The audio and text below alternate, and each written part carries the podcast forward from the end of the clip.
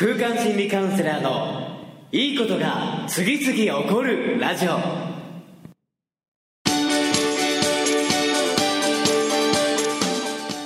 いいことが次々起こりまくっている世界中のリスナーの皆様。おはようございます。空間心理カウンセラーの伊藤裕二です。今日も6時から3分33秒の絶妙な時間配分で、いいことが次々起こるラジオをお届けしていきたいと思います。えー今日はですね、テーマ第22回目、命を燃やすというテーマでお届けしていきたいと思います。えーこのテーマにね、えーこのテーマで話したいなと思ったのは、やはりね、この前阪神戦を見に行ったり、時にも通じることではあるんですけども、最近やっぱりテーマとして、根源的な何か自分のエネルギーを燃やしながら、使いながら生きていくことが大事なんじゃないかというのをね、今、最新刊を執筆しながら、とてもね、心から感じるところがありました。で、人間において、どんなエネルギーを使っていくことが、より充実した喜びに満ちた生き方、大いなるモチベーションであり、大いなる結果をもたらしていく、えーそのね、原動力になるエネルギーは何なのか。というふうに、ちょっとね、ここ最近考えていたのですが、それがね、ようやく結論として出ました。えそれが、命を燃やすこと。自分自身の命を燃やして生きるということが、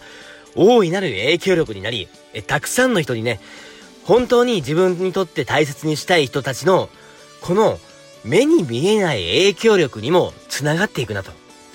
そうやって毎日毎日毎週毎週このラジオをお届けしている時にも自分の命を燃やして、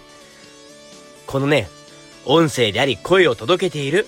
そんな意識を持って何かをしていくと圧倒的に今までとは違う、このね、ポテンシャル、影響力、成果が生まれるんじゃないかなと思って今日から実験として、このラジオからでもお届けしていきたいなと思いました。えやっぱりね、この命を燃やす生き方、命を、このね、こう震わせていく。それが、そのバイブレーションですね。自分自身の何かをね、言葉や声に命の魂のエネルギーを乗せていくのを意識で、常に常に自分が意識して行っていくと、そこに宿っていく、自分から放たれるものに命が宿っていく。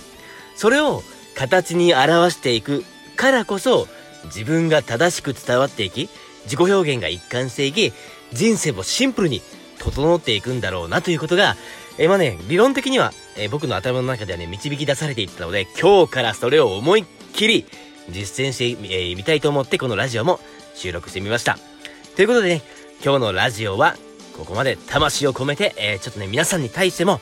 魂を込めたいってらっしゃいで、今日から、えーお届けしていきたいと思います。えーそれではまた、明日も、あなたにお会いできることを心から楽しみにしております。また、ラジオのご感想も随時お待ちしております。えそれでは今日も笑顔で、いってらっしゃい